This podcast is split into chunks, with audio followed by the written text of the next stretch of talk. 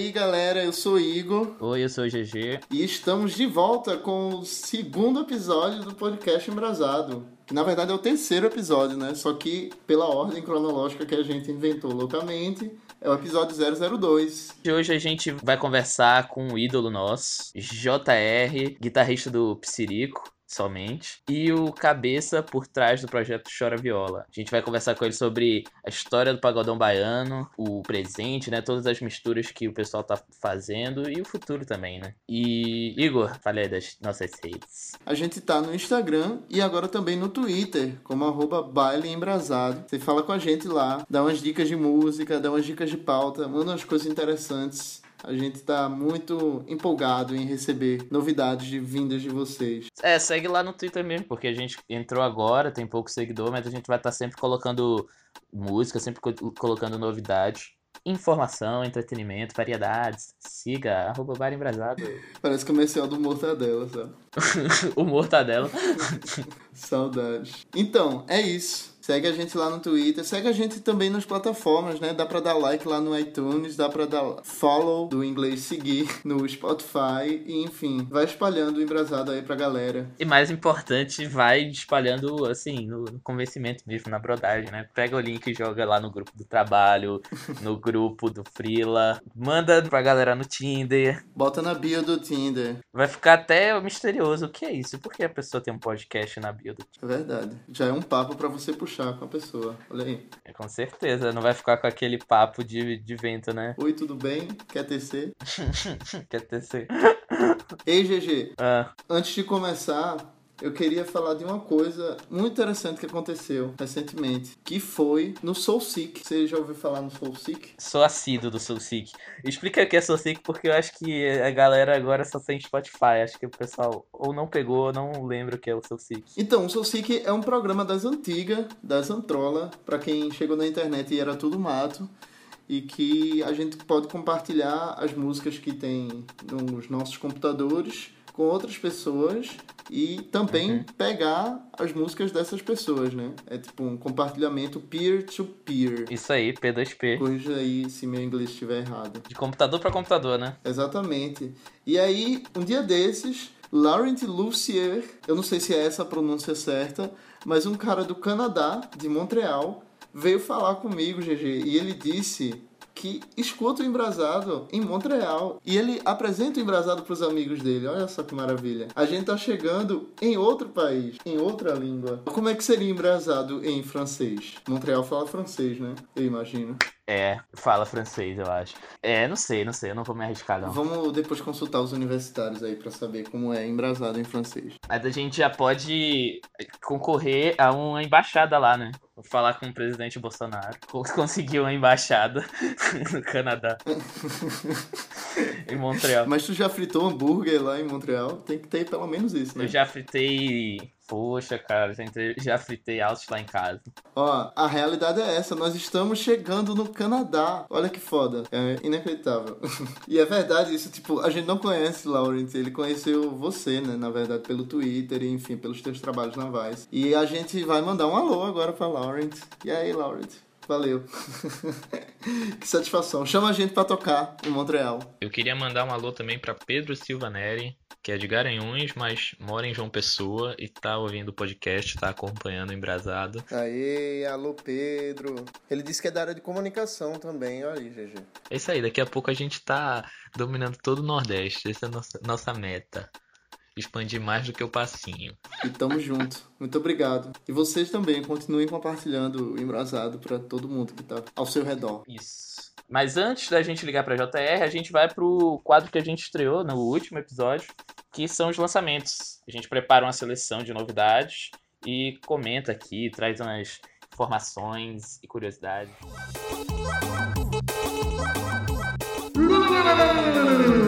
Lançamentos.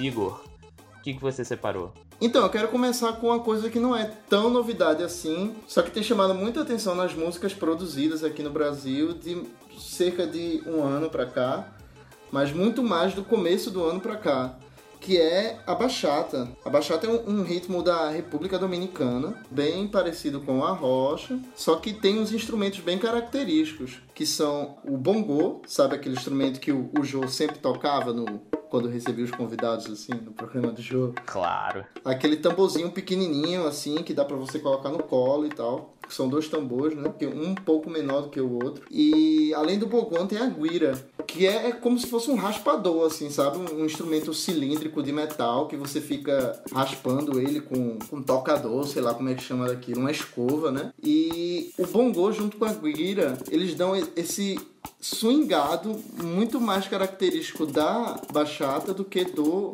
a rocha, apesar de serem muito parecidos. E por último, tem um violão que é facilmente confundível com a guitarra, porque na verdade o violão ele é gravado com o chorus, que é um pedal de efeito que você usa muito para guitarra, né? Ultimamente ficou famoso com, sei lá, o Mark DeMarco e toda essa cena indie dos anos 2015. E é muito perceptível isso nessas sonoridades também, porque o violão ele fica tocando, é, fraseando, né, como a galera diz, o tempo todo, assim, durante a música inteira o violão tá solando, ele não tá fazendo só aquela base careta, assim, sabe? De uhum. acordes completos e tal. A pessoa que tá tocando violão, ele tá solando durante a música inteira e é, é uma coisa que me chama muita atenção, acho muito bonito, acho muito gostoso o som. É, lembra muito as guitarradas paraenses, né? Sim.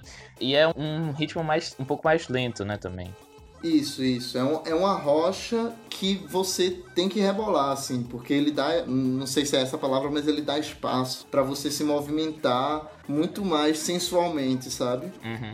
Agora, essa, essa mistura, né, essa influência da bachata que começou a vir pelo sertanejo, tá se espalhando para outros gêneros, né? Tá se espalhando para outros gêneros. Na Bahia tem um, um cara que lançou um EP esses dias, chamado Zack, o príncipe da bachata. O disco tava muito, muito, muito baixado no sua música, entrou no top 10, assim, é o primeiro EP dele, assim, com cinco músicas autorais e outros covers de, de sertanejos. E que mais? Quem que mais tá pegando a bachata? Então, tem um cara que ficou muito famoso com o Ponto do Maluco. Não sei se você lembra, mas não vale mais chorar por ele, ele jamais chamou. Que é o Dan Ventura. Eu não aceito sócio, amor não é negócio, pra ter que dividir.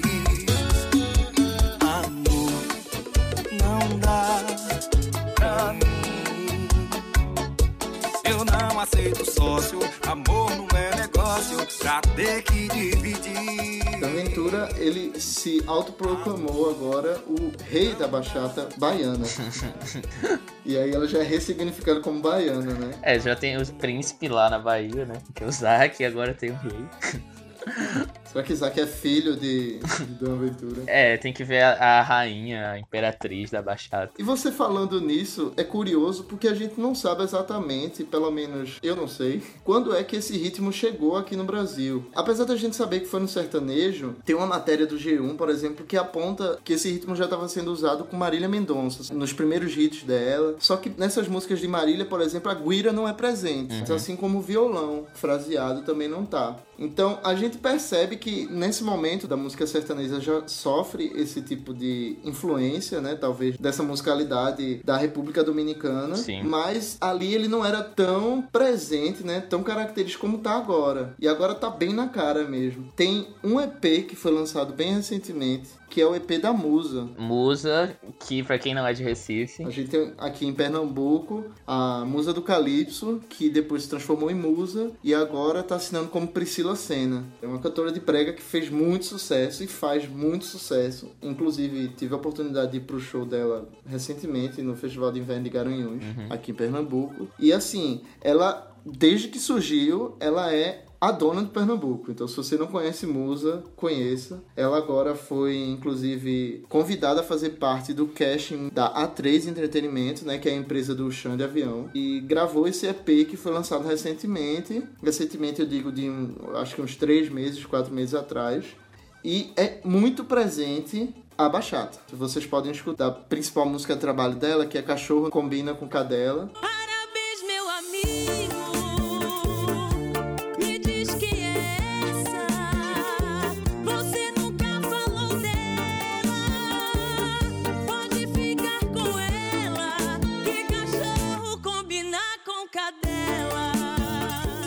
Massa. Então, deem uma conhecida aí e comentem com a gente quem foi que criou, recriou, na verdade, né? Quando foi que vocês perceberam a presença da bachata aqui? Eu encontrei em Zaneto Cristiano, assim, mas com certeza devem ter coisas anteriores a isso. Compartilhem com a gente. Isso do bongô, é, você percebe já em. Eu lembro a primeira vez que eu ouvi foi no De Copo Sempre Cheio e Coração Vazio, do Henrique Juliano. Gosto muito dessa música. Mas é aquilo, é só o bongô mesmo, não tem muita coisa. Agora é curioso você pensar isso da bachata, porque se você colocar isso junto com o reggaeton que invadiu o funk já que um ano, teve uma onda de muito funk misturado com reggaeton. São gêneros musicais latinos que não são muito consumidos, mas que tiveram uma influência forte, que eu acho isso muito interessante. Muito bom tu tocar nesse ponto, porque se a gente for parar pra pensar, mesmo numa perspectiva histórica, assim, os países latino-americanos que mais influenciaram nas sonoridades brasileiras, a República Dominicana com certeza é um dos mais presentes. Uhum. O- no início mesmo da música brega, na época era conhecido como cafona, com a chegada do bolero, por exemplo, isso está muito presente na história de Belém e como Belém sintonizava as rádios ali da região caribenha muito melhor do que as rádios daqui do Brasil mesmo. É, só que dessa vez era mais do norte, né? O Chimbinha até comenta que quando, uma grande influência dele foram essas lambadas, essa música da América Latina, porque lá no norte as- o rádio sintonizava, sabe? Essas estações. Então acabou sendo uma influência né, fundamental na formação do som. O merengue chegou através das rádios de lá. A gente falou no outro episódio como o merengue fundou a lambada, né? E também o brega paraense, né? O brega pop, o tecnobrega. Posteriormente, muito mais recentemente, se a gente parar pra pensar, o brega funk aqui do Recife, eu acho que a partir de 2011, 2012, é, Dani Bala e Duca do Baixo, que são dois produtores essenciais para a história do brega funk, assim, eles falam muito que a partir dessa, desse período a gente passa a produzir músicas muito mais influenciados no ragaton dessa região ali caribenha, né? Eles inclusive chamam de raga funk e não mais de brega Sim. funk. Curioso você tocar nesse ponto. Até porque se a gente for dar uma pesquisada no YouTube sobre a bachata, os primeiros resultados que vão aparecer são resultados de Romeu Santos e Prince Royale, não sei como se pronuncia, mas enfim, que são artistas que estão fazendo maior sucesso com, o, com a bachata, mas tem um detalhe muito especial que eles não são dominicanos. Apesar da bachata ser um ritmo dominicano, são dos Estados Unidos. Interessante, né? Sim. Mas então, saindo da bachata, eu também queria trazer uma outra coisa que já é mais conhecida. Acho que quem é do Nordeste acabou ouvindo. Que é Bebe Vem Me Procurar. Uma música nova do Saia Rodada. das roupas pela casa,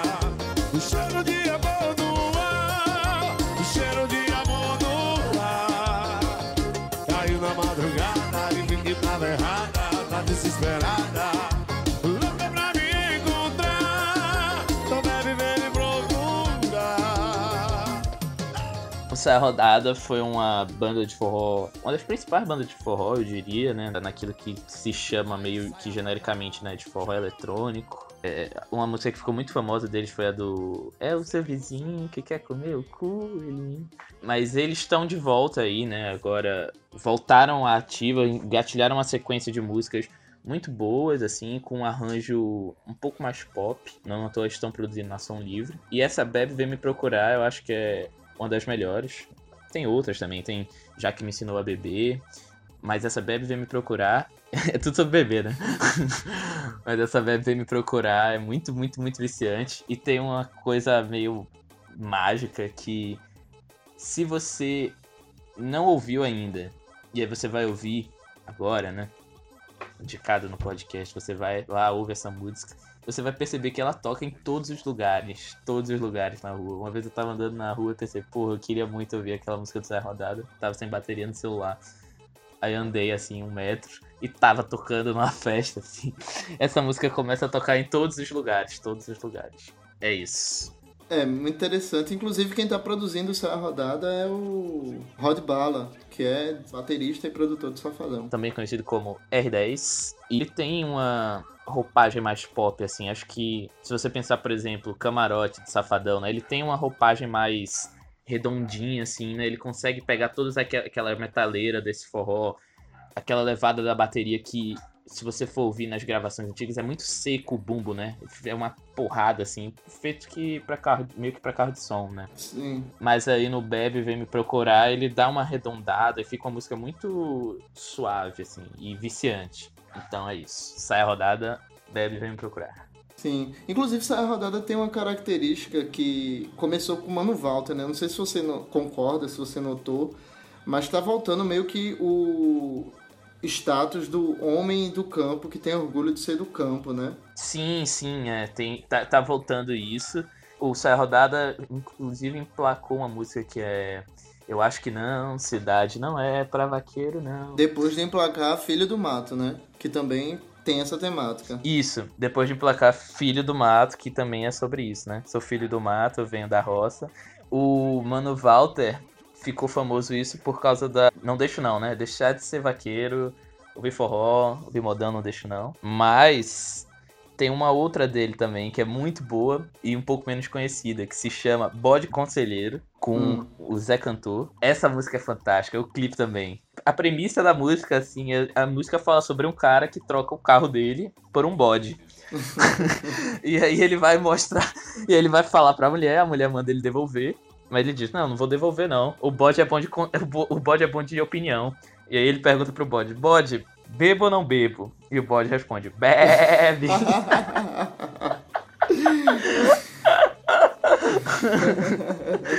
bode conselheiro. E o clipe é muito bom porque eles ficam mostrando o bode, tipo, como se fosse um objeto de ostentação, assim. as eh, ficam as mulheres rebolando junto do bode, assim. Alô, Ibama, corre aqui.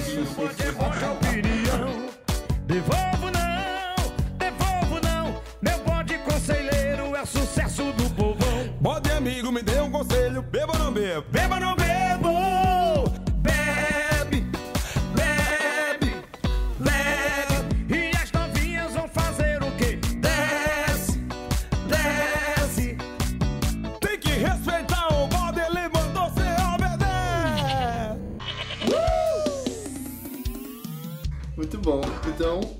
dicas de uma vez, né? Mano Walter, do Bode Conselheiro e Terra Rodada. Agora eu posso apresentar a minha próxima dica. Vá em frente. Vamos lá. GG, tem uma menina que aqui em Recife a gente chama de Pirraia, Sim. que tá fazendo muito sucesso. Muito sucesso. Que é Ana Catarina. Você já ouviu falar em Ana Catarina? Não, nunca ouvi falar de Ana Catarina. Talvez você já tenha ouvido falar de Ana Catarina por causa dessa música que eu vou dar play agora. Juro que a lua eu te dou, mas você brincou com nosso amor.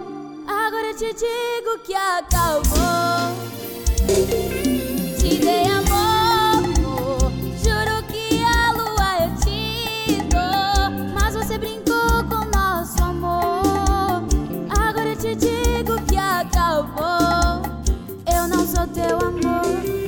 Então, a galera do Nordeste deve conhecer essa música, né? Essa música, na verdade, se chama Me Before You, de Ed Sheeran. Corrija se a pronúncia estiver errada, mais uma vez. Vou ligar pra ele aqui, ele já já dá uma confirmada. Mas eu acho que é Ed Sheeran. Bom, essa música que foi escrita por Ana Catarina, foi regravada por Eduarda Alves, enfim, fez muito sucesso, rodou o Nordeste. Talvez tenha sido o pontapé na carreira dela, que é uma menina que deve ter, no máximo, seus 15 anos de idade.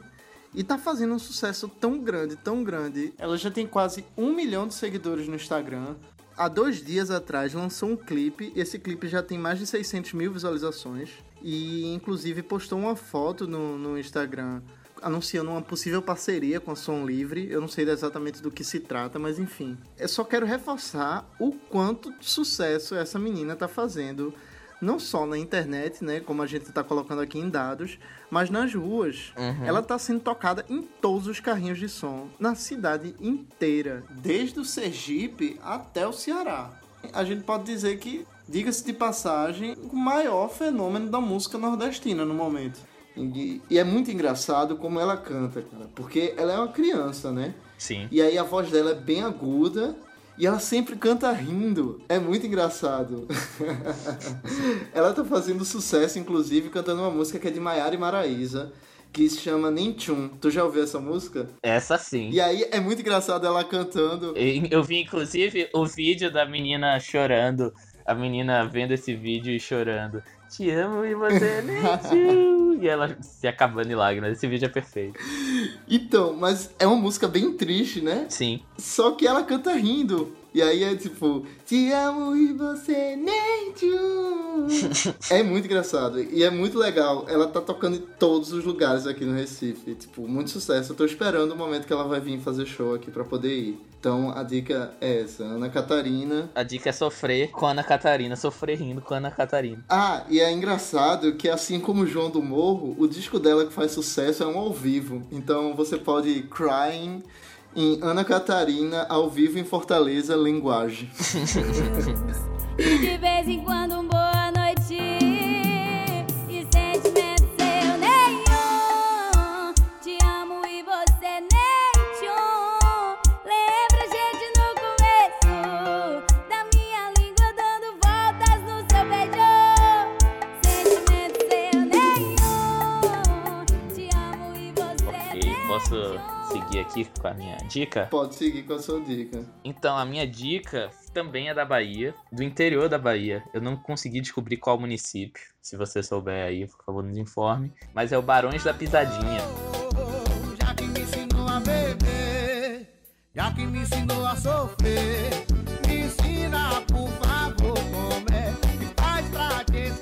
Barões da Pisadinha é uma banda que tá trazendo de novo essa esse subgênero, essa vertente, essa essa coisa, esse fenômeno chamado pisadinha, que é basicamente uma estética do daquele forró dos teclados de churrascaria, sabe? É uma dupla, um cantor e um cara justamente nos teclados fazendo toda a base. E eles não têm nenhuma música própria, são tudo versões de bandas de forró ou de sertanejo, mas a sua maioria dessas bandas de forró do Nordeste. Mas tem uma coisa ali que é muito, muito divertida e muito viciante. Eu sempre fico mudando as minhas favoritas, mas ultimamente eu tô gostando muito da qual seu favorito. Mas tem várias outras também que poderia citar. E na verdade a questão que se coloca é a pisadinha, né? O, o que é a pisadinha? Porque tem gente que diz que, que é um gênero, tem gente que fala que, que não. O que, que é a pisadinha, né? Então, a pisadinha é uma coisa bem contraditória, como tu disse, justamente porque a gente não consegue é, circunscrever ela como um gênero só. Na Bahia, a pisadinha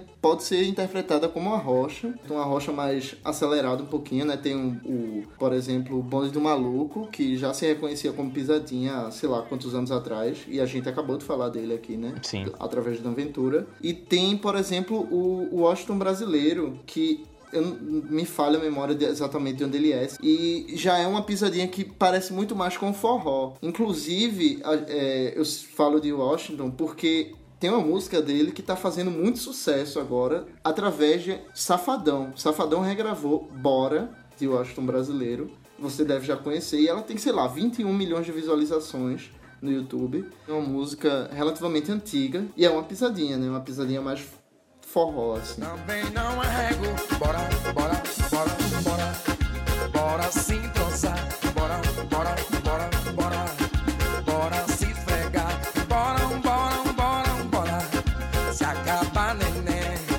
só no ralo rolar e no é, Vou deixar minha marca É, então, eu acho que a pisadinha é.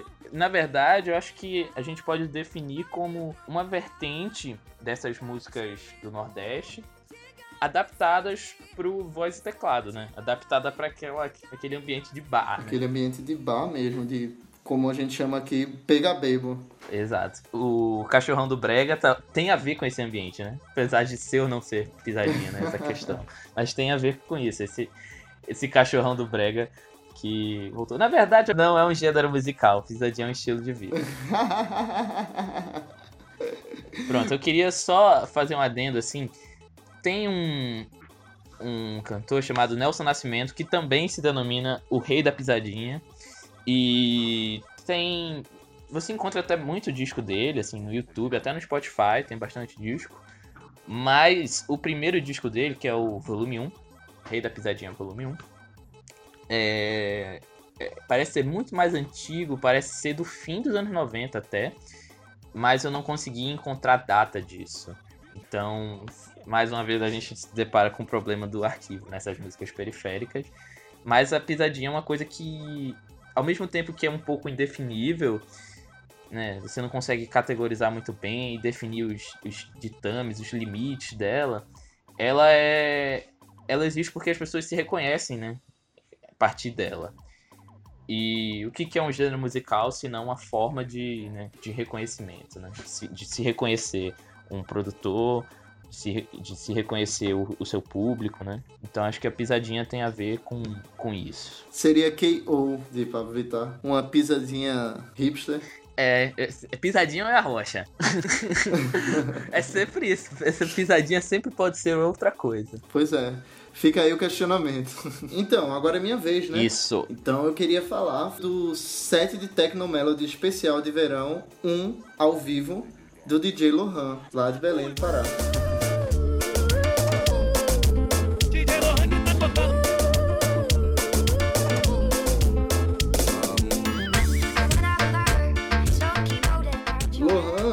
Você sabe muito bem, né, GG? Foi você que me apresentou, Uhum. ele é um cara muito característico da nova geração do Tecnomelody paraense, que andava meio igual assim a tudo que era produzido até uns três anos atrás, mais ou menos, Uhum. quando surgiu através do DJ Lohan, da DJ Mary, enfim, de tantos outros personagens presentes na cena de Belém, o Tecnofunk, né? Que já pega pontos e, e samples de funks cariocas, paulistas e tal.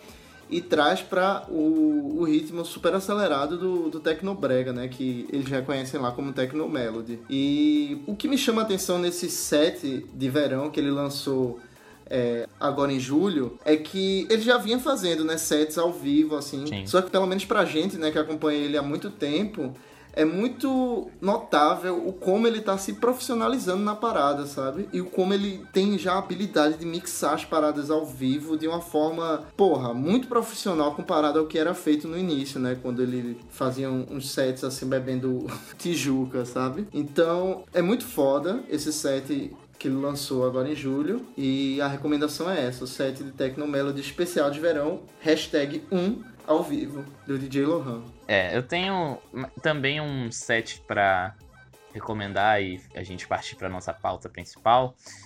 É um mini set, na verdade, do, do DJ Caio de SJM, que eu suponho seja São João do Meriti, no Rio de Janeiro. O set chama-se 10 minutinhos de Vem Descendo a Tcheca, super gravudo, 170 BPM, vicia aí bebê. Bem fácil de achar, né? Boa noite, meus 10 minutinhos de Vem Descendo a Tcheca, super gravudo, 170 BPM, vicia aí bebê. Vem, vem, vem, descer na tcheca, na tcheca, na tcheca, na tcheca, na tcheca, na tcheca, na tcheca, vai subir na tcheca, Esse set, é, eu acho muito foda porque ele é mega, mega, mega rápido, agressivo, sujo, porque ele parece tudo que tem de mais maluco e acelerado na música eletrônica do mundo todo, assim, do, do footwork, do drum and bass, do próprio funk carioca, toda aquela sujeira. E acho que é legal porque também tem a ver com esse momento do funk carioca, né, esse novo momento, assim. A gente teve o funk carioca ficou muito tempo, como a gente falou da outra vez, ficou muito tempo no escanteio, né? As margens, com o sucesso do funk paulista e o funk 150 BPM, esse movimento trouxe o Rio pro centro do- da produção novamente. E agora, assim como aconteceu com o 150, o pessoal tá começando a acelerar essas músicas no, no YouTube, né? Essas músicas 150. Acelerar ainda mais. Só que distorcendo a, a música, né? Distorce a voz, então ela fica meio bem fina, assim, como se fosse um Frank Ocean da vida, parecendo autotune. Tudo muito distorcido e muito sujo. Isso é uma receita que tem tudo pra dar errado, mas às vezes dá, dá- acaba dando certo, né? E, e esse é um caso que eu acho que deu super certo e é muito foda. É muito cativante o, modo como ele constrói uma sequência de faixas. A Turbininha produziu também um set recente, né? Especial dos 170 BPM. Mas se você compara. Eu ia falar sobre isso também, né? A turbininha. Isso. É, mas tipo, se você compara o set dela com esse do Caio de SJM, soa muito mais lento. Eu não sei se a- porque a produção dela pode não ter sido feita em 170 BPM, assim como muitas músicas de 150 não são feitas em 150 de fato. Ou se quando o Caio de SJM é, foi esticar né, as músicas e aumentar a velocidade, elas soam muito mais sujas, né? Então. Mas eu, eu acho que os dois são muito bons, mas esse do, do 10 minutinhos de Venda Sendo a Tcheca, caralho, é muito foda. Recomendo demais. Tá no YouTube, você encontra facinho jogando esse nome. Muito que bem. E agora, vamos pra pauta? Vamos embora pra pauta. Então a gente vai receber ninguém mais, ninguém menos que JR, o guitarra do Piscirico, a mente por trás do Chora Viola, para conversar um pouquinho sobre o passado, o presente e o futuro do Pagodão Baiano. Alô JR, se introduz aí para o pessoal. Salve galera, JR aqui, muita satisfação estar batendo esse papo com vocês, tá bom? E tamo junto, você. Vamos lá. Então, Jota, tu podia começar falando pro pessoal que não te conhece, né? Como é que tu começou a, a tocar brevemente, né? E quando é que tu começou a se envolver com essa cena do pagodão baiano? É, como eu comecei a tocar, né? É uma parada lá longe, lá nos anos 80. Na minha cidade, no interior da Bahia, no carnaval, é uma cidade muito musical, sempre foi, né? É uma cidade moderna, uma cidade nova chamada Paulo Afonso. Inclusive tem forte influência de Pernambuco, forte influência de Alagoas, porque fica na divisa desses estados. E lá no carnaval sempre tinham blocos afros e no decorrer do ano tinha muita banda de baile. Uhum. Então, onde a gente ia no meio da rua, tinha som. Um tio meu era integrante de um, de um bloco chamado Caveira. O Bloco Caveira era um bloco inspirado nos Filhos de Gandhi, né? Tocava Ijexá. E, pô, era o bloco da, era tipo uma banda muito famosa na cidade, né? Já que lá não tinha trios elétricos. Então, o carnaval era baseado em blocos afro. Aí eu tive a chance de entrar na bateria, né? Do Caveira, e peguei um instrumento lá para ensaiar, o atabaque, né? Depois do bloco Caveira, eu fiquei mais inspirado, mais influenciado para conhecer música, Uhum. né? Para tocar e uma, eu não sei se é uma filarmônica, mas enfim, era uma banda de colégio Certo. que tinha um conservatório e eu, minha tia me levou lá. Nessa época eu já tinha nove anos. Quando eu entrei no Caveiro, eu tinha sete. E aí comecei a estudar teoria musical. Meu objetivo era tocar ou trompete ou sax. Estudei por um ano. Eu não peguei no instrumento porque eu era muito pequeno, era muito criança e o, o mestre não queria me dar um instrumento, achava que eu não ia ter cuidado. Uhum. Mas foi importante para aprender teoria musical, as notas, a introdução da música. No final dos anos 80, eu passei para passei a tocar em outro bloco, que era de outro tio meu, já era outra abordagem musical. Era um samba durozinho, um, um samba reggae, já tinha mais uma, uma parada da cena da Bahia que estava acontecendo na época, que era o Astel, os primórdios do Astel, né? E daí eles me deram um repique Uhum. né? Pra tocar aquela clave. Tchá, tchá, tchá, tchá, tchá, tchá, tchá, tchá, tchá, tchá, tchá. Eu tocava assim, repique, depois peguei o tamborim. Eu ficava entre os dois, né? Na verdade, os dois tinham a mesma função. Era mais inspirado no, no Lodô. Então, passei dois anos nesse bloco. E daí, meu pai teve que mudar de cidade, Aracaju. Quando a gente completou três anos em Aracaju, acabou o serviço lá, meu pai, eu tive que voltar para Afonso. Então eu já cheguei com outra cabeça, tava um pouco mais velho, já tinha o quê? 12 para 13 anos. E aí eu conheci uma galera pesada no meu, no meu colégio. Eu estudava num colégio estadual, então eu ficava com uma galera mais do fundo, assim, mais maluqueira, né? E aprendi a gostar de heavy metal. Então, assim, eu perdi um pouco essa conexão do Aztec e fiquei com os caras do heavy metal, uns caras um pouco mais velhos. Isso tu já tocava guitarra? Não. Eu não, não, eu nem imaginava. Vou chegar aí ainda. A partir desse momento que eu passei da percussão para gostar de heavy metal, eu vi que a música era uma parada que não era para mim. Porque eu vi, por guitarra, eu não sabia nem para onde ia. Como que é tanta nota, tanto dedo, ah, nunca eu vou tocar esse instrumento. Comecei a gostar de, de thrash metal, comecei a gostar de, de death metal, black metal. Comecei a, a ficar maluco, doido. A galera no colégio descobriu que eu tinha uma antena parabola. Aí os caras, bicho, mude o canal para MTV, conheça esse canal. É o sonho de música na sua vida. Véi, aquilo foi uma revolução na minha vida. Eu ficava emocionado assistindo a MTV. Sim. Thunderbird, Gastão, Astrid.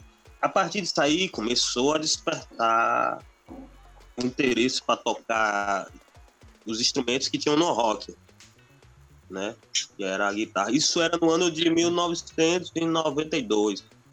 E eu passei numa banca, depois de eu estar já viciado na MTV, na programação, já tinha saído do lado extremista do metal, tava mais versátil, mais eclético. E passei numa banca, vi um, uma revista que você aprendia três instrumentos: baixo, guitarra e bateria. Eu pensei que eu ia comprar aquilo em uma semana e ia estar tocando. eu comprei, levei pra casa. Vi as partituras. Ah, até aqui eu entendo. Aí tinha o baixo com quatro cordas, guitarra com seis, bateria. Aí, não tinha nem guitarra, nem baixo, nem bateria. Só que eu tava determinado a tocar. Aí tinha uma bandinha de baile no meu bairro, lá no BNH, e os caras tinham os instrumentos tal. Tinha outros instrumentos de reserva. Aí eu fiquei lá, pedi emprestado. Cara, pedal da bateria, né? Eu pensei o quê? Vou pegar o pedal da bateria, vou botar uma caixa de papelão, vou entrar na banda marcial, pegar o tarol e fazer uma bateria. Sim. Aí o cara não emprestou. O que é que eu fiz? Eu esperei 15 dias e fui lá propor que o cara me vendesse o pedal. Sim. Só que detalhe, eu não tinha nenhum real. Mas era 10 reais na época o pedal. Aí eu, tá bom, eu queria comprar o pedal, aí, mas eu queria testar. Aí pronto, eu trouxe o pedal pra casa, montei minha bateria, entrei na banda Marcel, peguei um tarol Sim. e me interessei muito pela bateria. Comecei a estudar, pelo aquele módulozinho que eu tinha comprado. Eu sabia ler um pouquinho. E nada de devolver o pedal, né? Não, o pedal fiquei meses. Depois eu vou lhe contar quando eu entreguei esse pedal. Aí eu, eu comprava muita revista de rock, tipo Rock Brigade e Top Rock. E teve uma edição da Top Rock que vinha introdução à guitarra. O que era? Trechos de música de metal no violão para você pegar ali tal, ficar brincando. Aí tinha feito to Black do Metallica, uma música que eu adorava. Aí eu aprendi. Quando eu aprendi, aí me tornei outra pessoa. Dei um passo para trás, peguei um baixo, ah, peguei um baixo, né?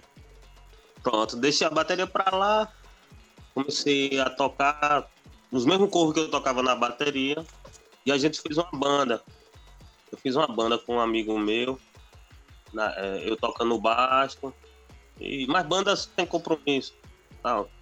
E depois desse baixo, eu fiquei com esse baixo anos. E meu pai se converteu à, à religião protestante na igreja batista.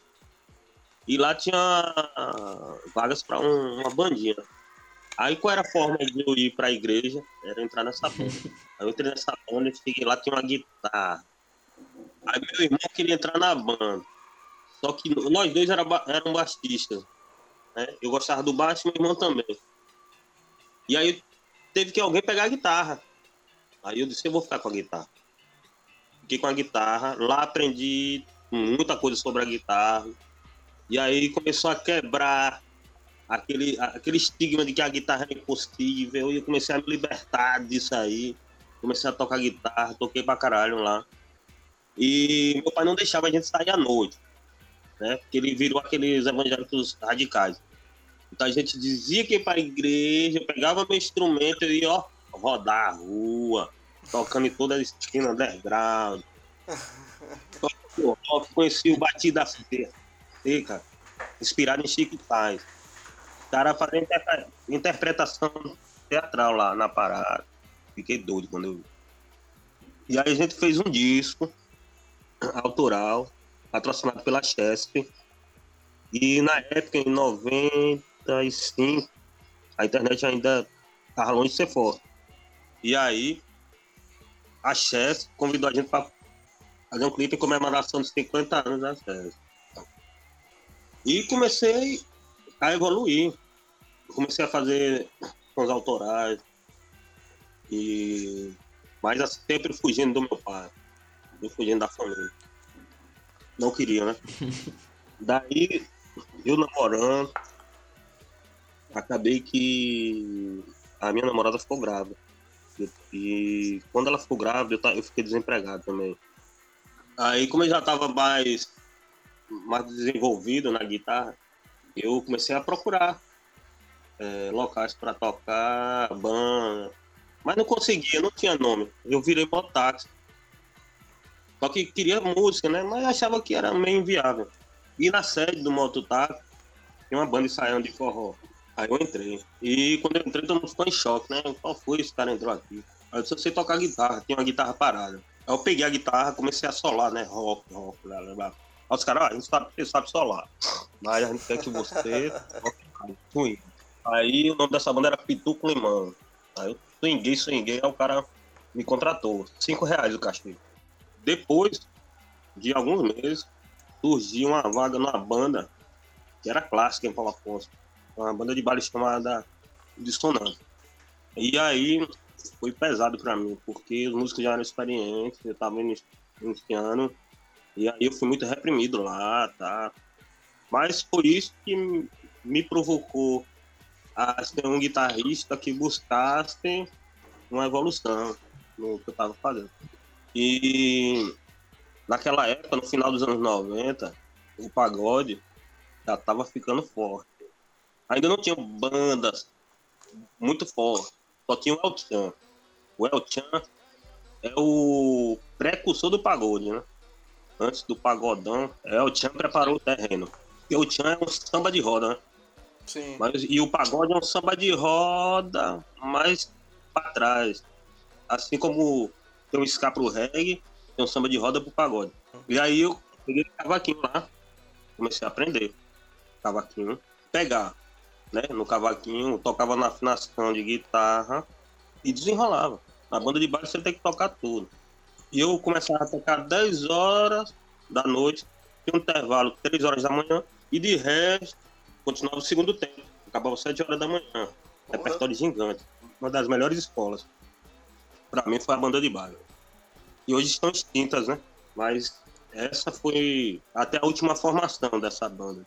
E eu pegando no cavaco, tá, fazendo o bloquinho de, de, de pagode. É, virou o ano, né? 99 a 2000. Pagodão já tava comendo tudo em coloção. De uma hora para outra o pagodão surgiu. E aí, inspirado no Harmonia do o cara- os caras vendo que eu já tava pegando um cavaco tal, aí me convidaram. Porra, a gente queria um cavaquinista. Eu disse, Pô, não sei tocar cavaco. Eu toco guitarra e no cavaco eu uso afinação de guitarra. Porra, a gente tem um cavaquinista e um diretor musical, a gente vai pagar tanto. Mas a gente quer que você toque na afinação do cavaco. Eles nem sabem por que eles pediam isso. Na verdade é porque ele, ele via todos os cavaquinistas tocando na afinação Paraguaçu e queria que eu tocasse. Então aprendi uma semana. Rapidão. blá, blá, blá, blá. Peguei as notas, tudo. né? Já, já entrei na banda, cachê melhor, diretor musical e tocando cavaco. Guitarra não tinha expressão. Algumas bandas, isoladamente, tinha guitarra. Mas não era uma coisa do pagode. Sabe? E aí, eu sendo diretor musical e não tinha uma linguagem para seguir, tinha influência, né? As bandas de Salvador, Harmonia dos Tama, Nossa Juventude, Juventude até o próprio Altian, é, Bicho de Bola, que estava muito no começo, não era nada ainda. Tem um CD chamado Bahia Mania de Pagode. Tava escutando esse CD agora. Eram essas bandas na época. E passei dois anos sendo diretor musical e lascando no cavaco. E o meu cavaco era meio maluco, porque eu botava pedaleira de guitarra. Então me sentia o Tom Morello, né? Botava muita coisa mesmo, muito efeito. Eu amava também Tom Morello. As bandas de rock, aquela influência, né? Então quando eu cheguei no pagode, eu já tinha aquela bagagem das bandas afro, dos blocos afros, do axé e do rock. Nos anos 80 e dos anos 90. Então quando chegou em 2000, eu já tava um pagodeiro meio Frankenstein, sabe? E todo mundo gostava, pô. Na minha, na, na minha cidade. Eu mesmo tive projeção na minha cidade com essa banda chamada Swingueira. E de repente, eu me abusei da banda. Né? Tava vendo algumas coisas na época, eu nem lembro o que era.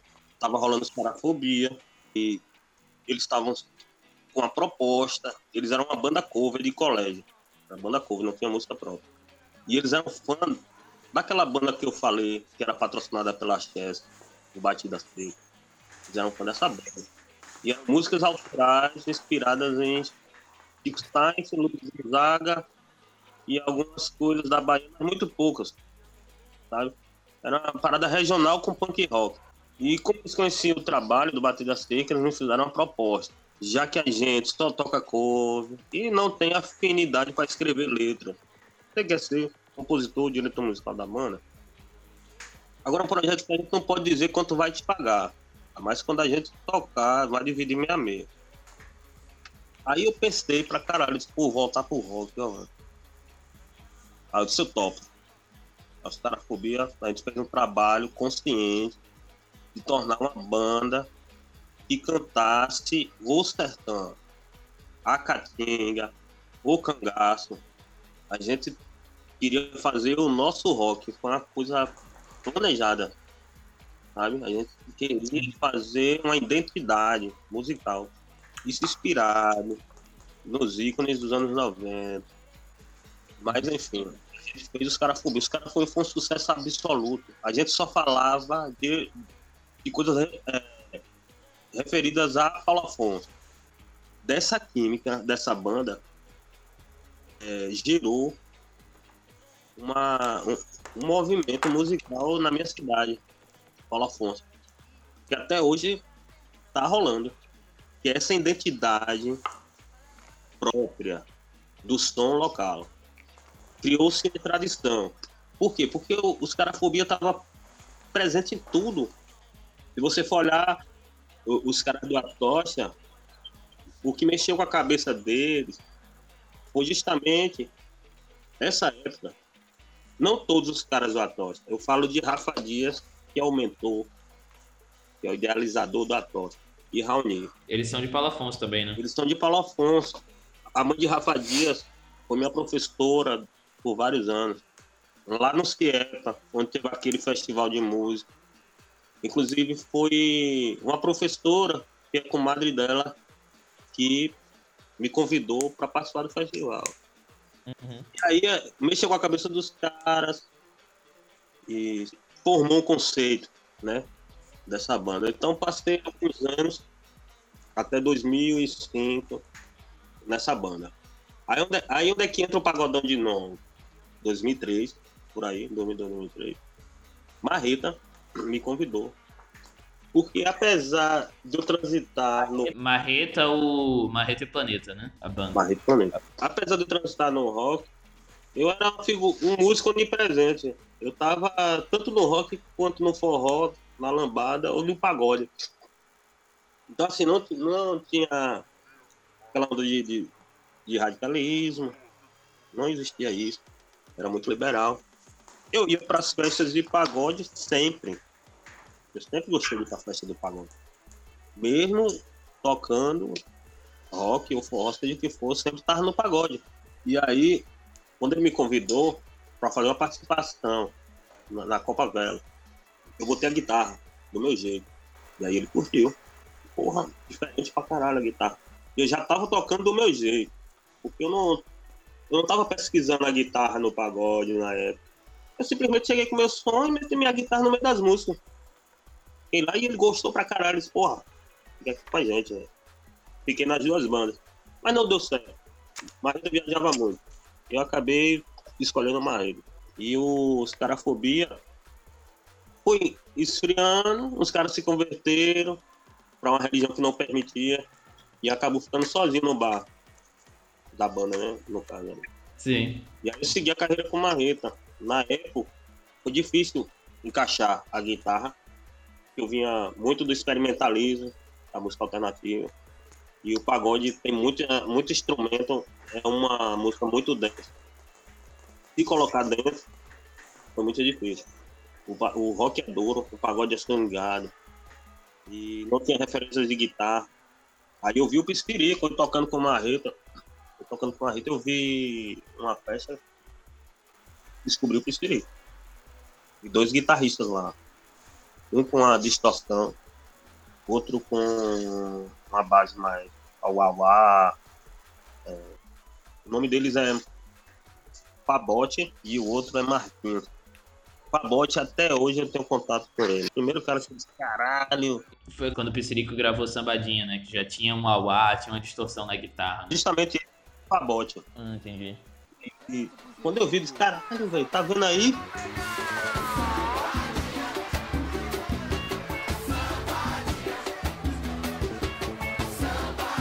Todo mundo cantando. Todo mundo tá sambando.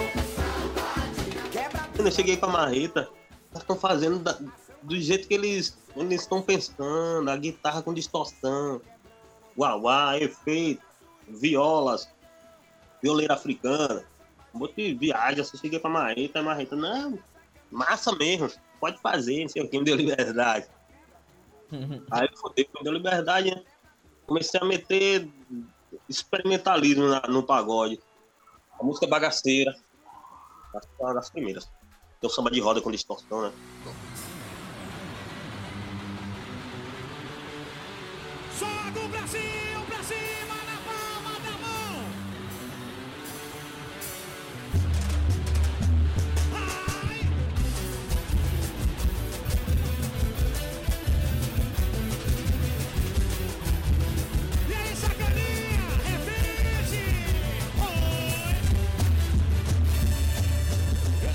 Se bem que eu preferi experimentava. né? Até no Bahia Mania do Pagode você vai ver. Que a música pianinho já tá experimentando. Tem uma distorção pesada lá. Mas era estranho pra. Ô, Jota, antes de chegar nessa coisa do, das experimentações do pagode, eu queria que explicasse um pouco melhor é a diferença, assim, né? Pra quem não, não, não conhece, a diferença de axé pro, pro pagodão baiano. Tem como explicar? Tu falou que o axé, o, o pagodão é meio que anterior, né, ao axé, em termos de, de raiz, né? Como o ska tava pro reggae. É isso mesmo? As raízes do axé são raízes negras. Só que os empresários criaram produto em cima, entendeu? E quem ficou conhecido foram as bandas que tocavam em blocos, de trio elétrico. Mas a raiz do axé, eu, eu creio que seja o samba reggae. O samba reggae é, o- é o, é o Ludum, é o antigo araquê, é, muzena, as coisas bem raiz. O axé é uma parada comercial, misturado com a música pop. É um movimento que rolou nos anos, oit- nos anos 80. Isso. E é, é diferente, porque são outras claves, são outras influências. E o pagode, ele já tem uma influência do samba de roda, do recôncavo, do samba de viola, tem do batuque de terreiro. É, é uma parada mais baseada na música negra de fato, entendeu? Uhum. E aí quando ele veio para os anos 90, toda essa referência se misturou com outros instrumentos, sabe? Com a música mais universal também, a música mais pop.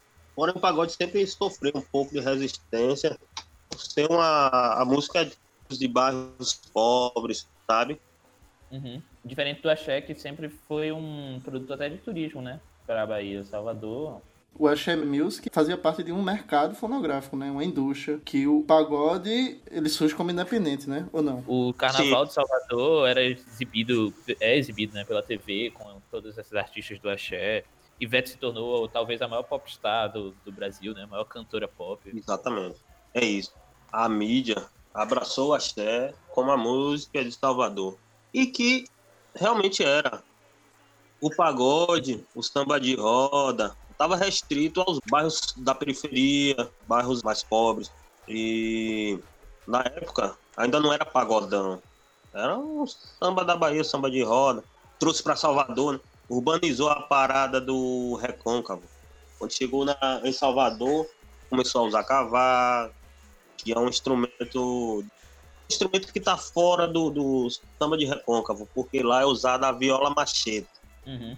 E o cavaco já é uma influência do samba, carioca, Uhum. paulista, tal, e substituiu a viola. Uhum. E daí quando chegou em Salvador, esse som mais rural se tornou mais urbano, de rua. E aí a evolução veio o El Chan, que é um samba de roda, e substituiu o que era o sucesso do Axé, né?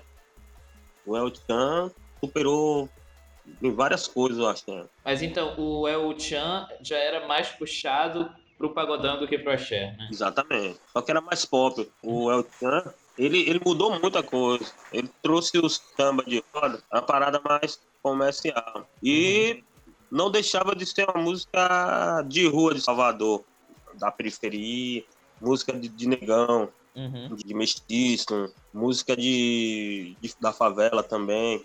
Então essa música que era da favela, que era das ruas, se tornou uma parada nacional. Tem uma música deles que tu lembra que é, retrata bem esse momento assim, esse samba com mais pop, né? Mais Isso. comercial. Uma música do Chan, É. Cara, aquela música mesmo, pau que nasce torto, nunca se endirei. Uhum. Ele, aquela gravação foi feita com sequência. Não foi feito com a bateria normal. Foi feito com sequência. As harmonias também, já é no cavaco. Sequência que tu diz é beat, sintetizador, bateria eletrônica. E bateria eletrônica. Uhum. Primeiro disco do, do El Chan. Os caras não tinham recurso, gravaram assim. Mas, enfim, eles queriam ficar mais próximo do samba do Sudeste, né? Pra vender. Sim. Então, aqueceu um pouco o que viria depois, que era o pagodão. Já é uma mistura mais abrangente, o pagodão. Além da influência negra, tem uma influência mais, mais diversificada, sabe? O- Uhum. O pagodão, ele, na época, que surgiu com a harmonia do samba, era meio que uma boy band, uma boy band de pagode. E que os caras tocavam legal. E quando chegou na harmonia, estabeleceu um padrão, um formato de banda de pagodão. É, que saiu nacionalmente com stand, cavaco. O cavaco já vinha com coros, com efeito. Então, não, não se restringia mais somente a, a influência negra. Então, entre o Harmonia do Samba e o, o Piscirico e, e o Marreta, aconteceu pra vocês do nada, entre aspas, como aconteceu aqui pra gente em Recife, porque o que eu sinto é que o, o Harmonia fazia muito sucesso, já tinha esse modelo eh, estabelecido que você está citando aí, e a partir de um momento, do nada, apareceu o, o Piscirico e o, o Marreta tocando um estilo de pagodão que já era notável assim a diferença do que estava sendo feito em comparação ao Harmonia, né? A pergunta é, pra vocês tem muita coisa nesse, nessa transição? Foi uma transição ou foi uma quebra assim? Cara, a- o, o que o Piscirico fez foi inimaginável. Porque existe esse formato, como a gente citou, do Harmonia do Samba. E veio o Piscirico esculhambando tudo. O Piscirico botou duas guitarras. Ele trouxe a música branca para dentro do pagode. Ele trouxe a música de todos os, os gêneros para o pagode. O que o Piscirico fez não era previsível sabe? Existiam as bandas undergrounds aqui no Salvador, inspirada na harmonia, mas ninguém de longe se ousava fazer o que o Pesquirico fez. entendeu? Ao mesmo tempo, parece que tinha um- uma percussão, né? Uma cozinha diferente, assim, do Harmonia, né? Apesar de tu tá dizendo ter trazido as guitarras e a música branca, o Piscirico parecia ter um swing diferente do Harmonia, não? Total, total. O Piscirico tem outras influências. O Piscirico, ele veio diretamente do samba de roda, com misturou com música pop, com rock, percussão de world music, com a percussão da timbalada, porque Márcio era timbaleiro. E trouxe a bacurinha, que é uma invenção de Carlinhos Brown. Trouxe o torpedo, que é uma- a- um instrumento da, da música latina, né, da, da América Central ali. Trouxe as guitarras, tirou o pandeiro. É, então, assim, são coisas que o pagodeiro execrava. Tirar o, o- o pandeiro, tirar o cavaco, aquilo ali foi inimaginável, pô. Ele, ele quebrou todas as regras. E a partir daquela quebra, veio uma vertente, que é o cara com a bacurinha tocando, com um torpedo, com guitarras. E aí nasceu várias bandas imitando a linguagem do Psirico. Sim. Todas as bandas, até hoje você vê o resquício disso. Não dão crédito ao Pistes sempre. Mas aqui todo mundo sabe que é a invenção do Psirico. É notório isso. Entendi. E as duas guitarras eram coisa inimaginável. A percussão tocada daquele jeito, com a bacurinha fazendo aquilo. Não existia isso. Só na Uhum. timbalada. E Márcio inventou essa linguagem. Imagina agora hoje o pagode sem bacurinha. Ninguém imagina, É. entendeu? Naquela época, os pagodes eram sem bacurinha. A Era com bacurinha, repique ou o tamborim. a bacurinha dita muito, né, do que, do que é, é feito no pagode. É uma diferença notável. Até hoje. É, da outra vez que a gente conversou, a gente. Você falou sobre alguns discos, alguns trabalhos que eram marcantes assim do Psirico para o pagodão como um todo, né? Que mostravam uma certa modernização e uma experimentação, né, do pagode. Acho que tu podia falar um pouco mais sobre eles, né? O Carnaval Eletrônico de 2004, o Macumba Popular Brasileira, né, que, que já tinha um- mais coisas eletrônicas também, né? E rolou até um show com pads eletrônicos, né? Junto com as baterias que você comentou. Isso. Tem um sambatrônico também de 2011. É. Enfim, tem esse percurso, né, do, do Psirico. Exatamente. O Psirico tem discos assim, conceituais que formaram opinião e formaram o som de muitas bandas. Um deles é os que você citou, Macumba Popular Brasileira, Uhum. é, Orquestra de Panela, o Furacão do Brasil também. Isso só do Psirico. Né? E agora, assim, o Psirico gosta de inovar, até hoje. Ele mistura, mistura, mistura sempre. O negócio dele é mistu- misturar. Tem outros discos também, que ditou também. Harmonia, o primeiro CD, Parangolé, álbum duplo do Parangolé, é, o disco do Fantasmão. Pô, Uhum. assim, tem várias coisas que ninguém conhece, mas Isso acabou ficando meio esquecido, muito por ser do Nordeste, né? isso, um certo preconceito com a música do pagode.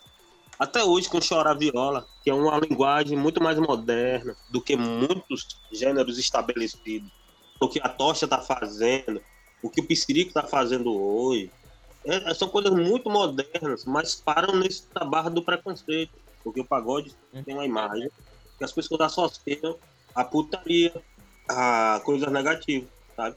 Só que o pagode é muito rico. Sim. Se a gente for contar aqui todos os discos que são fodas e que não falam de putaria, você vai ter uma infinidade deles. Não que putaria seja uma coisa ruim, né? Putaria é ótimo. Não, puta- putaria é ótimo. Eu, eu falo putaria aqui porque tem bandas que são muito escrachadas, Tô ligado. tá ligado? Esse gênero de mais pornô pagode, né? Aí a gente chama de putaria. É putaria pesada. Então o povo associa, ah, não vou escutar pagode porque as letras, o que é que falam, não sei o que. Pô, sabe? Mas tem, uma, tem centenas de bandas aí fazendo trabalho foda, com letras limpas, se for o caso, não é isso? Tem um dado que eu, que eu gosto muito, eu sempre cito, assim, um levantamento feito em 2009 pelo jornalista Ronaldo Lemos na revista Trip, que mostrava assim, é, nessa época se falava muito da, da Malu Magalhães, que era o artista que surgia da internet, o fenômeno da internet. E aí ele foi levantar os dados, né? E ele viu que, por exemplo, o vídeo mais popular de, da Malu Magalhães no YouTube, que era uma entrevista no Altas Horas, tinha 500 mil visualizações. Enquanto isso, um vídeo do, do Fantasmão, da música Kuduro, que um fã postou, tinha quase 800 mil. E Malu Magalhães ti- tinha 77 artigos publicados sobre ela nos jornais, e Fantasmão só 5. Ou seja, o Fantasmão era muito mais popular na internet, mas ele não era retratado assim, né? Como um artista que vem da massa e que se estabelece ali de maneira independente na internet. Justamente por isso, porque tem uma miopia, uma cegueira para essa música popular, principalmente do Nordeste, né? E é foda as consequências disso também. Bom citar que, tipo, aconteceu lá atrás e a gente acabou ficando sem registros disso pra hoje, sabe? Pra você querer fazer um estudo em retrocesso pra parada é péssimo também, porque você não tem registro disso. Isso continua acontecendo, sabe? Eu, eu- esse exemplo é clássico que GG falou. De a mídia, eu não sei o que acontece com a mídia, eu acho que ela não para para escutar música. As pessoas que trabalham na mídia, elas querem pegar as coisas prontas, porque é uma parada que tem sentido. eu eu não sei como é que as pessoas não conseguem enxergar o que tá acontecendo nas ruas. Porque o Fantasmão, pô, naquela época, realmente era um fenômeno. Os caras tinham que pagar pra sair na televisão. Porra, porque uma música de favela? Que é isso? Que absurdo é esse? Eles tocavam já pra milhares de pessoas, né? Espaços abertos. Assim, milhares, notavam. Eles tocavam até em show com Racionais, sabe? Uhum. E Malu Magalhães, aquela artista produzida da internet, sei lá, eu não, eu não consigo é, entender isso.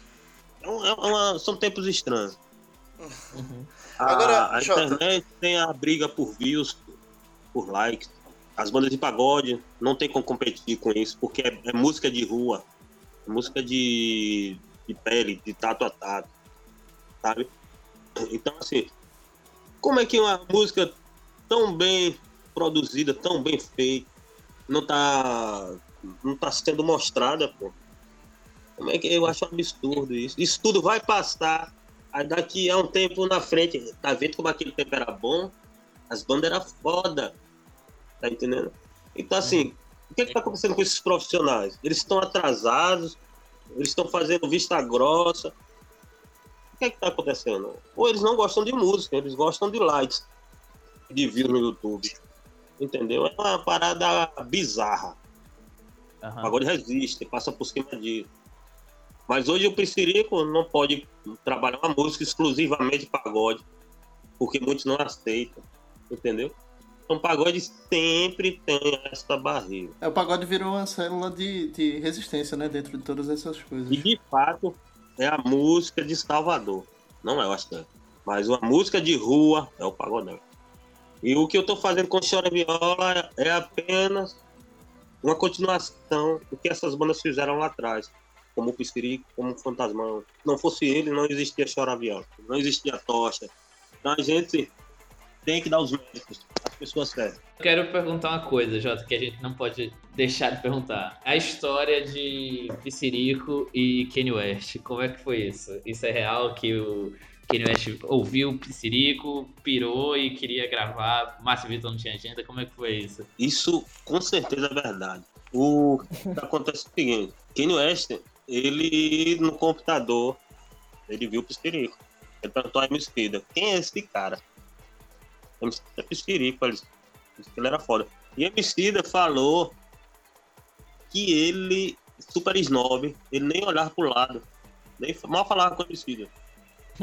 Quando ele viu o Piscirico, ele pirou. Ah, como eles falam lá. Quem é esse cara? Who's Sim. guy? Aí eles, "Rapaz, isso é Piscirico, isso é Márcio Vitor. Aí ligaram pra assessoria, mas ninguém sabia quem era Kanye West. Né? Quem é Kanye West? Daí disseram que Márcio não tinha, não tinha tempo pra falar com ele. É, tem uma entrevista do Márcio no Pochá que ele conta essa história dizendo de uma situação diferente, dizendo que ele estava numa, sala, sei lá, num- numa reunião com Caetano Veloso e com a mulher de Caetano, que agora me fala o nome, Paula Lavigne. E eles estavam tocando e Márcio foi convidado a tocar percussão e o Kenny tava lá.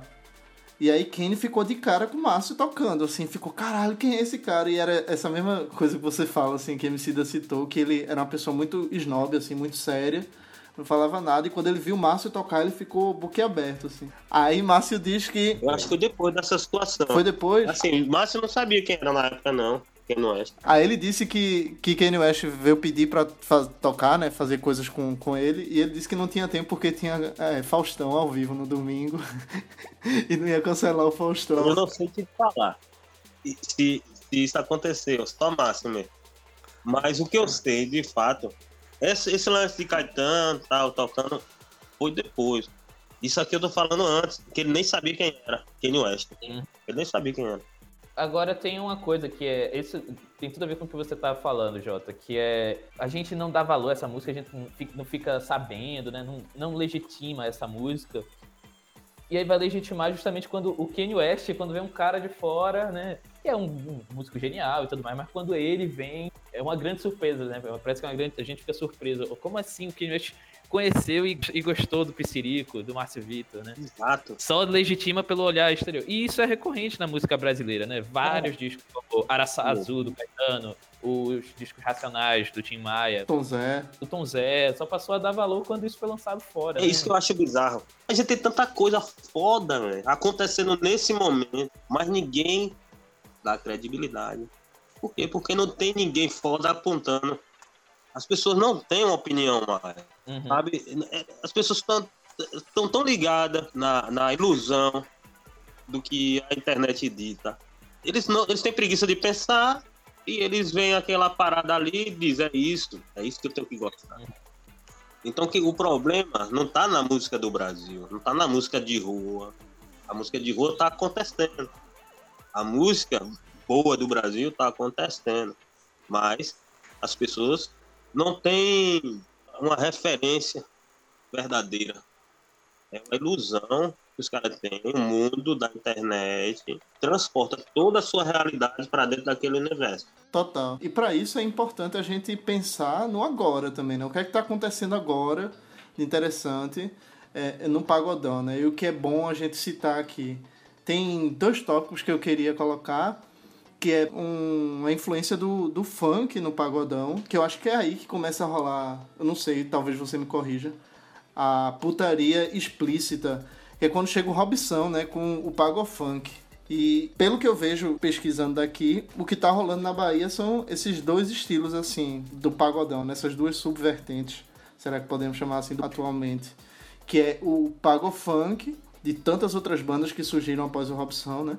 E esse pagode eletrônico do Baiana System e do Atocha. O que é que tu, tu diz sobre aí?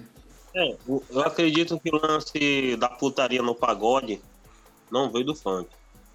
Já veio do samba de roda. Sabe? Daquelas, daqueles clássicos do samba de roda. Mataram Rita. Rita morreu foi na pica. Mas não fala pica, né? Claro. Tem um, um duplo sentido aí. Então, mas esse lance de falar pica, de, de ser explícito, assim, tu acha que vem daí, vem do funk? Já é uma atitude que os caras já pegaram no funk, de falar explicitamente de putaria. Mas a tradição do duplo sentido é do samba já de roda. E quando se encontrou com o funk lá na frente, bateram no ombro do outro assim, disseram, porra, a gente é, a, gente é a mesma coisa, velho. Vamos, vamos fazer isso junto. E que bate muito certo aqui, sabe? Eu, eu, particularmente, não gosto de misturar o funk, porque eu sou do pagode. Eu sou, eu sou do time do pagode. Não gosto de misturar muito funk, não. Mas eu posso experimentar em alguma faixa ou outra. Mas, assim, estabelecer como o Robson faz, pago funk, La Folha, não é muito a minha. E aí do outro lado tem o Baiana, tem o Atocha, tem o seu trabalho com, com Chora Viola. Já é outro estilo também, né? Aí já é a parada mais sofisticada, né? Mais charmosa. Uma parada com a primazia no, no modo de tocar. Tem mais um cuidado no modo de tocar. O Baiana System, ele é menos pagode. Ele experimenta algumas coisas do pagode. Mas assim, não podemos dizer que Baiana System é pagodão eletrônico. Até nem existe esse rótulo, pagodão eletrônico. É simplesmente pagodão. Pagodão novo, pagodão pesado, mas porque não é, exclusiva- não é exclusivamente eletrônico. né? Tem vários instrumentos orgânicos. Então, assim, pagodão eletrônico seria um pagode todo feito com kits eletrônicos, assim como é a rochadeira. A rochadeira. Sim, sim. Ainda tem poucos exemplares, porque é uma música que não é feita da noite para o dia. É uma música que tem todo um processo.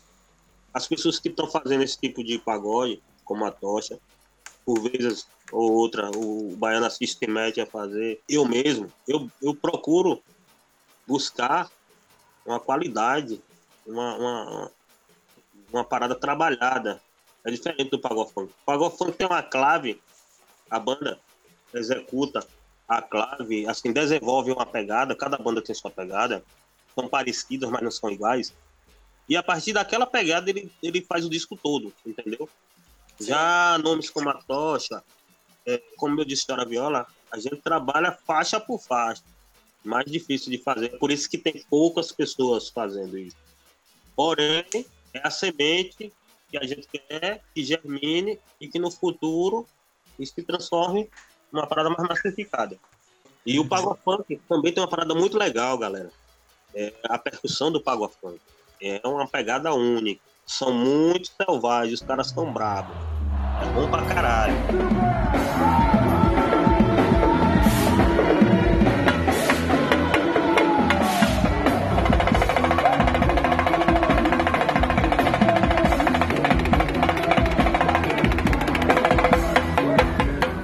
Olha assim, é uma linha que ele segue no CD todo. Sim. E aquilo, pra quem tá escutando, é ótimo. Porque parece uma faixa inteira no CD. A mesma faixa, com vários refrões. É tanto que o show de La Fúria, Invasão, o show praticamente não para. Parece uma faixa só. A letra é muito repetitiva também, né? Que eu acho que isso já, já deve ser do funk, né? A forma como termina o refrão, aí ele chama pro refrão de novo, assim, imediatamente. Tem muita influência do funk. Principalmente nesse quesito aí que você falou, dos refrões, dos pontinhos, do, da, né, do- daquele solinho. Pororé, pororé, aquelas coisinhas assim. É, são músicas que assim não tem hierarquia, ninguém é melhor do que ninguém. São coisas diferentes. O pago- o pagofunk fala de putaria. Quem gosta de putaria, escuta pagofunk. Quem não, não, não gosta, escuta outros pagodes.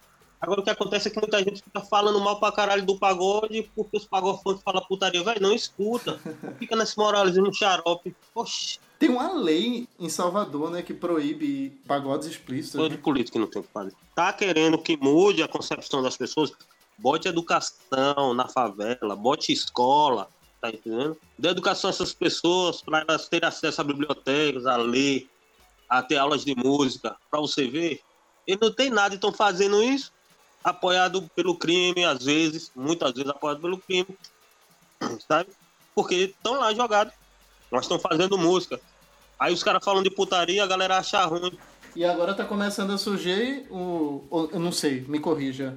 Pagodão proibidão, né? Que fala de, de- das facções, drogas, armas. Isso é recente ou é uma coisa que já aparecia no pagodão há algum tempo? Nada, nunca apareceu no pagode isso. Isso aí é recente. São bandas que, de bairros, que faz sucesso só no bairro. Tem várias bandas que são assim. E às vezes o bairro é dominado pelo tráfico. Então eles fazem música pro, pro, pro tráfico, entendeu? Sim. Às vezes o cara nem é envolvido. Mas ele faz música porque o povo todinho dá respaldo ao, ao traficante. E faz música, tenta pro crime, É, tenta no colo do ladrão. é como no Rio, né? Como no funk proibidão do Rio. Que, a gente, que inclusive merece um, um outro episódio. Um, um episódio dedicado exclusivamente ao proibidão. É, Exatamente. É a proximidade. Totalmente. Eu acho que é isso, Jota. Muito obrigado. Muito, muito, muito obrigado por topar, por, enfim, trocar o tanto de conhecimento que você tem com a gente. Pronto, galera. Pra mim foi um prazer. Estou aqui à disposição sempre. E tamo junto. Sabe, o futuro nos aguarda. O som não vai parar, claro. É resistência sempre. E é isso aí. Forte abraço. A, a todos que estão escutando também. Espero que as pessoas busquem mais é, conhecer a música do nosso país. Que supera em tantas coisas os, os gêneros internacionais. E a gente só acha que, que rock que é foda, que reggae que é foda, que hip hop que é foda. E, no entanto, a gente tem um monte de coisa acontecendo aqui. É isso que eu queria mesmo que acontecesse. Mas é isso aí, tamo juntos sempre. Agora eu vou comer meu almocinho e vou ensaiar. E hoje tem obra com Pissirico. Brock lá, bota pra fuder. Muito obrigado mais uma vez. Espero que você volte pra lançar o Chora Viola 3, ou enfim, qualquer outro projeto seu aí, e a gente conversar mais. Com certeza tem mais horas aí de papo, né? Com certeza vai ter. Sempre. E esse Valeu. ano tem Chora Viola, o terceiro de estúdio. Aí depois vou revelar o tema, como será, mas será um disco muito trabalhado, muito dedicado, divertido e novo. Vou trazer muita coisa nova. Maravilha, velho. Obrigado, Jota. Valeu, JR. E até a próxima. É isso, galera. Muito obrigado. Valeu. Espero que vocês tenham gostado do papo. E é isso aí, né, GG? É isso, o podcast 002 fica por aqui e a gente volta mês que vem. Até mais. Enquanto isso, segue a gente lá no arroba Baile Embrasado, Facebook, Instagram e Twitter, que GG agora vai, vai sim, viu? Você vai movimentar esse Twitter, botar a gente pra frente. Valeu, até mais.